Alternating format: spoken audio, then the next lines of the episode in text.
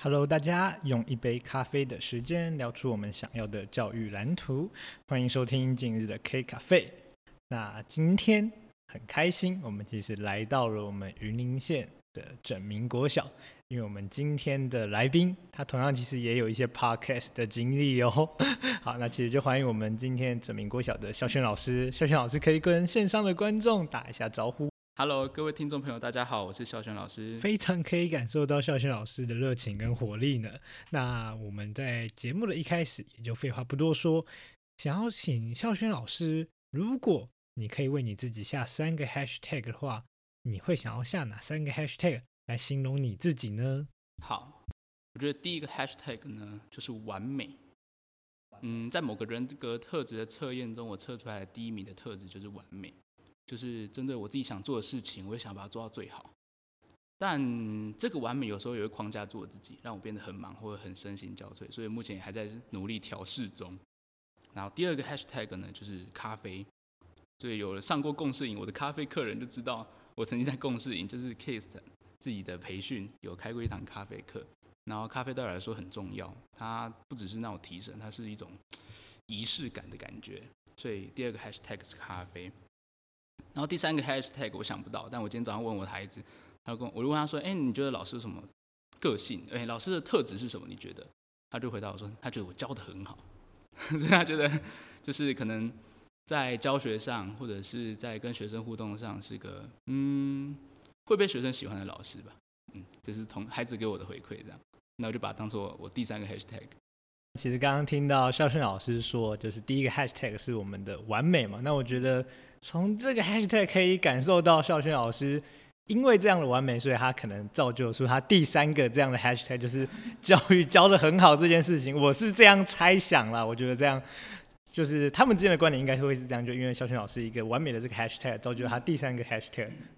接下来这个问题，因为我们的 K 咖啡的听众有蛮多都是对教育有深感兴趣，甚至他可能在犹豫要不要踏上教育这条路。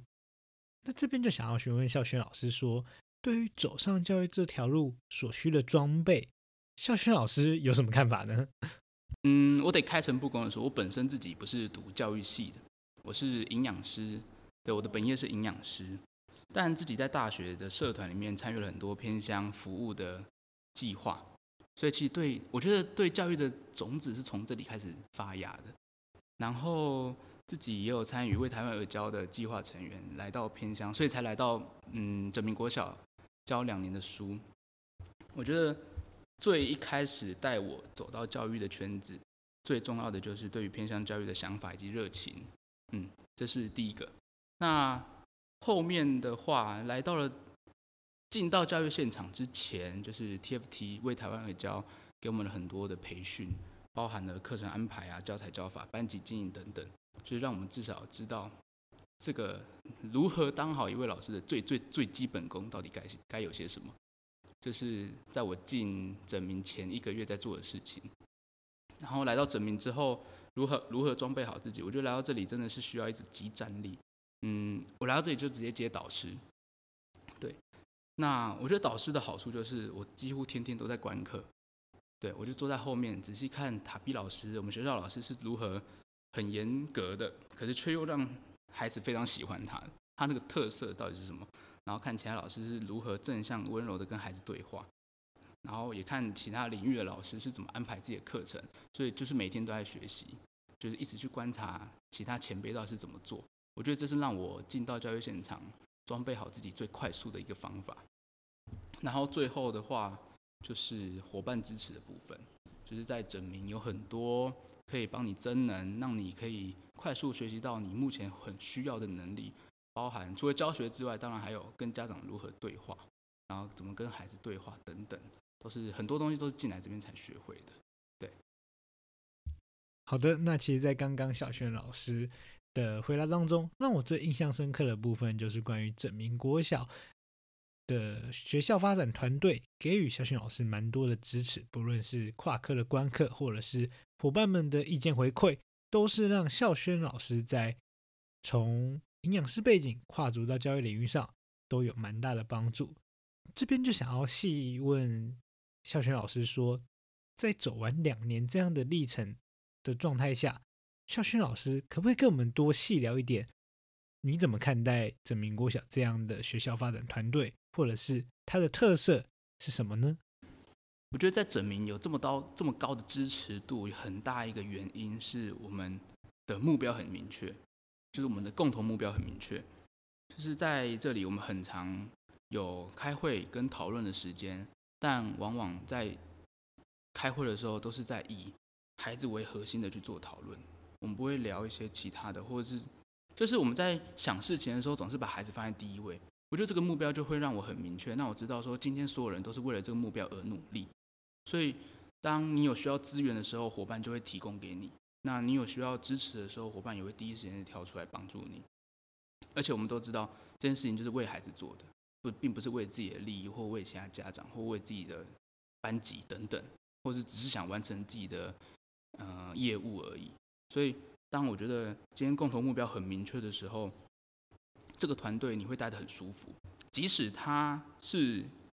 有一些竞争的感觉在里面，但是你也会觉得这个竞争是良性的。你会，他只是想帮助你变得更好的竞争的感觉。嗯，好，那其实听下来会发现。目标明确这件事情上，在整名国小是非常重要的，因为他的目标明确，所以让他的整个教学发展其实是可以非常有脉络、非常条理清晰的去帮助他们在课程上进行调整。嗯，没错没错。比如说举个例子来说好了，像像 Kiss 就是品格学校嘛，但但是我进到整名之前，完全不知道品格是什么。我也不知道七大品格有哪七大，我甚至不知道到底要怎么把它运用在课堂中。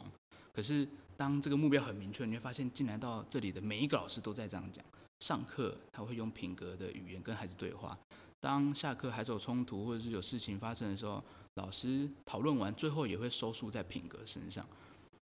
当你发现每个老师这样做的时候，他其实对你帮助很大，因为你会知道哦，原来大家就是要这样，原来品格就是这样谈，就是这样教，所以他可以帮助你快速的成长。再举另外一个例子来说，可能以山野教育来讲好了，就今天大家都很明确，就是我们爬山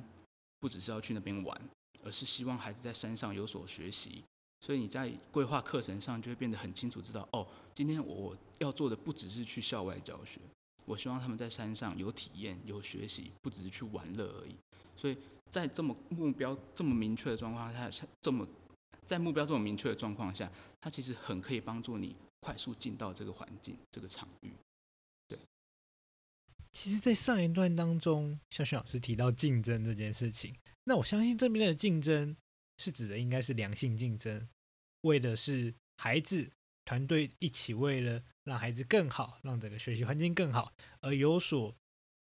既合作又竞争这样微妙的关系存在着。而我们这边竞争所谓的是良性竞争，那。这边就想要问孝轩老师说，究竟是哪样的 KIST 的核心价值，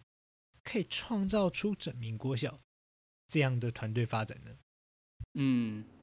我觉得有办法营造出一个既合作，然后又有竞争一点点感、一点点竞争感觉的团队氛围在里面。我觉得很重要的一点是当责态度。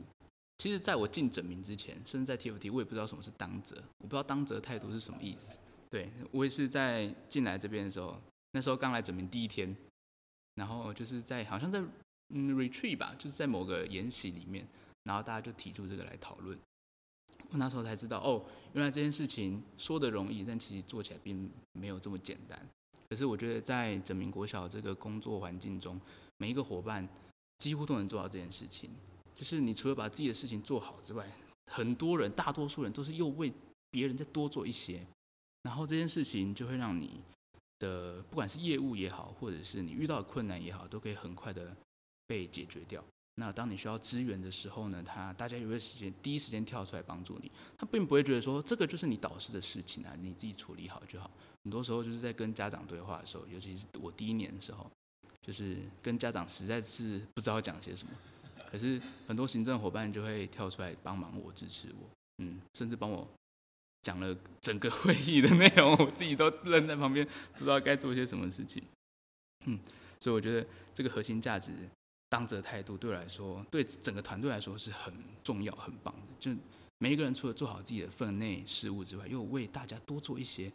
那个东西可能看起来很不起眼，可是对有需要的人来说，它超级重要。嗯，然后它就是可以让整个团队的合作氛围很好。那我觉得，如果是竞争的话，其实我对竞争就有点想要，哎，想要跟你讨论。因为我就觉得一一开始在第一年的时候啊，我自己就会很想把所有事情都做得很完美，然后那个竞争的心态就会很强烈。可是当你发现，当你有这种心情的时候啊，很可怕。就是什么事情都想做好，但到回过头来看，什么事情都做不好。嗯，然后那时候也是刚做完盖洛普，在第一年刚结束的时候，所以就被提醒说，哎，盖洛普的第一点是完美，那代表说我事情都想要追求卓越，那没有问题。可是也要小心这个完美带来的影响。所以那时候就被点醒，就是告诉自己说，好像不是什么事情都要这样子的去用竞争的心态去看待。团队合作跟伙伴之间的关系，或者就是把自己的事情分内事情做好，好像也 OK。嗯，想问一下秀秀老师，这样的话自己是有没有从中发现，或者是就是在什么样的过程中有发现到说，哎，自己好像对于可能这个完美的性格是有做一些调整嘛？嗯，要说调整嘛，或者是说有开始说让自己刻意练习，说，哎，自己可能。可以做到哎某个程度就好，就没有像以前一样对于完美的这个点这么的算比较嗯，要说积极音吗？或者是说比较就是每一个都追求？对对对对对对对。有我当我意识到这件事情的时候，我给自己设定了一个原则，就是在工作现场，在教育现场，你一个老师要负责业务实在是太多了。一个课程就可以把像看成一个专案，可是我手上就五个专案，就别说其他的行政业务要处理，或者孩子跟家长的事情要处理，所以我到后面就给我自己一个原则，就是如果今天这件事情跟孩子有第一的相关性，那我绝对就是把完美拉到最高，我就是很认真的去处理它，比如说备课，比如说下课时间跟孩子对话，这种我就会用我百分之百的力量去进行。可是当这件事情对我来说可能。没有那么急迫，或对孩子来说，他的影响对孩子的关系没有这么高。哎，那我就把它往后排，把它顺序性往后排。所以，当我有意识的去做这个区分的时候，我就会可以告诉自己说：哦，我真正想做的事情到底在哪里？然后也让我多出了很多时间专心在这件事情上。但其他事情不是摆烂，不是丢到旁边，而是我可能用比较简单的力气、比较少的力气去处理它，让。嗯，让我的时间发挥最大效益，而不是每个都把它稀释掉，然后每个都做不好这样。哦，哇，那我觉得其实今天的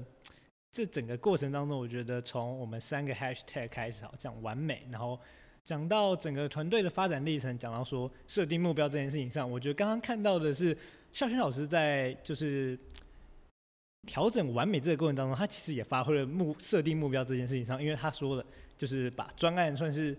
针对目标性，他觉得，哎，可能如果说在备课上，他因为是跟孩子有关，所以他很清楚的知道说，他的完美要放在只要跟孩子有关的事情上，他一定是把完美放到算是拉到最高。但是可能其他事情上，他可能就会，哎，有条件比较有弹性的去调整那个完美空间的额度。所以我就觉得说，哎，刚刚提到的目标啊，当责性其实也等于是用在这个时候了。对对对。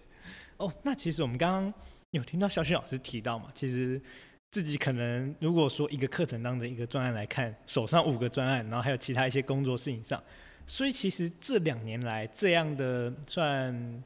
众多，同时手上有众多专案的过程或这样的环境当中，其实是本身算也是一种高张力的状态。是是是是。那就想要问问看，说那在这样高张力的状态当中，应该我们会有一些。呃，就想问孝轩老师说，这两年中的氧气罩，呃，孝轩老师是如何去处理、去组织这样的呃，算是高张力环境所带来的一些压力呢？嗯，我觉得自己是一个很冷静的人，对，所以对我来说，要排解掉我的压力，